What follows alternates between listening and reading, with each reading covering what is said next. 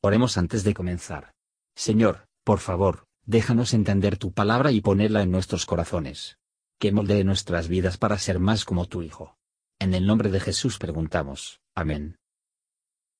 Capítulo 3 Asimismo vosotras, mujeres, sed sujetas a vuestros maridos, para que también los que no creen a la palabra sean ganados sin palabra por la conversación de sus mujeres, considerando vuestra casta conversación que es en temor, el adorno de las cuales no sea exterior con encrespamiento del cabello y atavío de oro ni en compostura de ropas, sino el hombre del corazón que está encubierto en incorruptible ornato de espíritu agradable y pacífico, lo cual es de grande estima delante de Dios.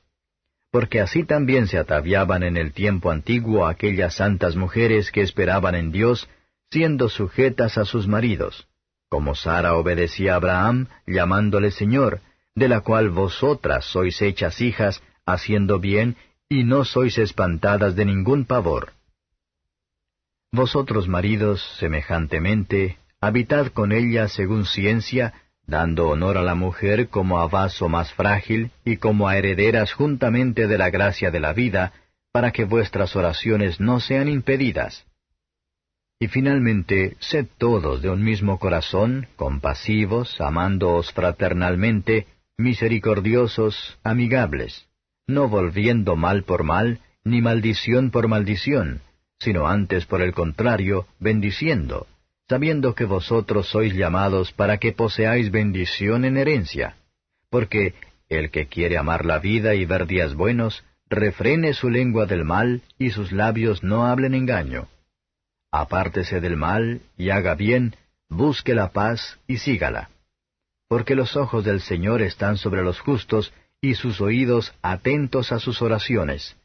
Pero el rostro del Señor está sobre aquellos que hacen mal. ¿Y quién es aquel que os podrá dañar si vosotros seguís el bien?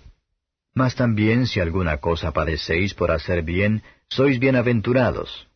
Por tanto, no temáis por el temor de ellos, ni seáis turbados sino santificad al Señor Dios en vuestros corazones, y estad siempre aparejados para responder con mansedumbre y reverencia a cada uno que os demande razón de la esperanza que hay en vosotros, teniendo buena conciencia, para que en lo que murmuran de vosotros como de malhechores, sean confundidos los que blasfeman vuestra buena conversación en Cristo, porque mejor es que padezcáis haciendo bien, si la voluntad de Dios así lo quiere, que haciendo mal porque también Cristo padeció una vez por los pecados, el justo por los injustos, para llevarnos a Dios, siendo a la verdad muerto en la carne, pero vivificado en espíritu, en el cual también fue y predicó a los espíritus encarcelados, los cuales en otro tiempo fueron desobedientes, cuando una vez esperaba la paciencia de Dios en los días de Noé, cuando se aparejaba el arca, en la cual pocas, es a saber,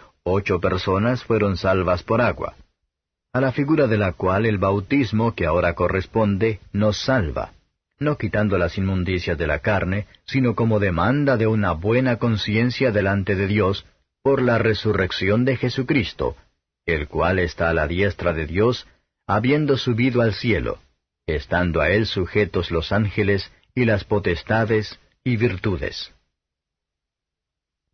Comentario de Mateo Henry I Pedro capítulo 3. Versos 1 a 7 la esposa debe cumplir con su deber para con su propio marido, a pesar de que no obedecen a la palabra.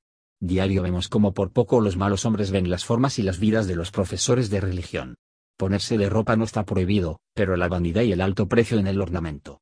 Las personas religiosas deben tener cuidado de que todo su comportamiento responde a su profesión. Pero pocos saben cómo la medida y límites de esas dos cosas necesarias para la vida, la alimentación y el vestido correcto. A menos que la pobreza es nuestra tallador, y nos corta corta, apenas si hay alguno que no desea algo más allá de lo que es bueno para nosotros. Mucho más están en deuda con la bajeza de su estado, que la humildad de su mente, y muchos de ellos no será tan limitado, pero prodigar su tiempo y dinero en bagatelas. El apóstol dirige mujeres cristianas para poner en algo no corruptible, que embellece el alma, incluso las gracias del Espíritu Santo de Dios. Principal cuidado de un verdadero cristiano está en derecho de ordenar su propio espíritu, esto hará más para fijar los afectos, y excitar la estima de un marido, de adornos estudiados o ropa de moda, a la que asistieron un perverso y temperamento pendenciero. Los cristianos deben cumplir con su deber el uno al otro, de una mente dispuesta, y en obediencia al mandamiento de Dios. Las esposas deben someterse a sus esposos, y no de temor y asombro, sino de ganas de hacerlo bien y agradar a Dios.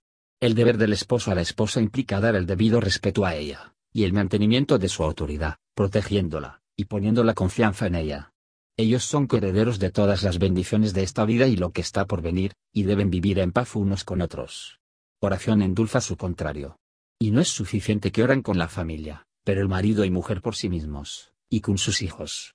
Los que están familiarizados con la oración, encontrar tal dulzura en él, para que no se obstaculice el mismo. Eso es posible orar mucho, vive santamente, y para que viváis santamente, ser mucho en la oración. Versos 8 a 13. Aunque los cristianos no siempre pueden ser exactamente de la misma opinión, sin embargo, deben tener compasión unos de los otros, y el amor como hermanos. Si alguno quiere vivir cómodamente en la tierra, o para poseer la vida eterna en el cielo, debe refrenar su lengua de palabras perversas, abusivas o engañosas. Él debe renunciar y mantener lejos de las malas acciones, hacer todo el bien que pueda, y buscar la paz con todos los hombres. Porque Dios, que todo lo sabe y todo cuando está presente, vela por los justos, y se ocupa de ellos. Ninguno podría o debería perjudicar los que copiaron el ejemplo de Cristo, que es la bondad perfecta, y lo hizo bien a los demás como sus seguidores. Versos 14 a 22. Nos santificamos a Dios antes que otros, cuando nuestra conducta invita y les anima a glorificar y honrar a Él. ¿Cuál fue el motivo y la razón de su esperanza? Debemos ser capaces de defender nuestra religión con docilidad, en el temor de Dios. No hay espacio para ningún otro temor que esto es un gran temor, no molesta. La conciencia es bueno, cuando se hace bien su oficina. Esa persona está en un estado de tristeza a los que el pecado y el sufrimiento se encuentran, el pecado hace que el sufrimiento extremo, sin consuelo, y destructiva. Seguramente es mejor sufrir por hacer el bien que por hacer el mal, sea cual sea nuestra natural impaciencia a veces puede sugerir. El ejemplo de Cristo es un argumento a favor de la paciencia ante los sufrimientos. En el caso de los sufrimientos de nuestro Señor, el que no conoció pecado, sufrió en lugar de los que no conoció la justicia. El final y el diseño de los sufrimientos de nuestro Señor bendito eran, para reconciliarnos con Dios, y para llevarnos a la gloria eterna. Fue condenado a muerte en relación con su naturaleza humana, pero se aceleró y fue criado por el poder del Espíritu Santo. Si Cristo no podía ser liberado de los sufrimientos, ¿por qué los cristianos piensan que ser así? Dios la tiene en cuenta exacta de los medios y las ventajas de personas en todas las edades han tenido. En cuanto al viejo mundo, Cristo envió su espíritu, dio aviso por Noé. Pero a pesar de la paciencia de Dios espera larga, dejará por fin. Y los espíritus de los pecadores desobedientes, tan pronto como están fuera de sus cuerpos, se han comprometido a la prisión del infierno, donde los que despreciaba la advertencia de Noé son ahora, y de donde no hay redención. La salvación de Noé en el arca sobre las aguas, lo que lo llevó por encima de las inundaciones, se establece la salvación de todos los verdaderos creyentes. Esa salvación temporal por el arca era un tipo de la salvación eterna de los creyentes por el bautismo del Espíritu Santo.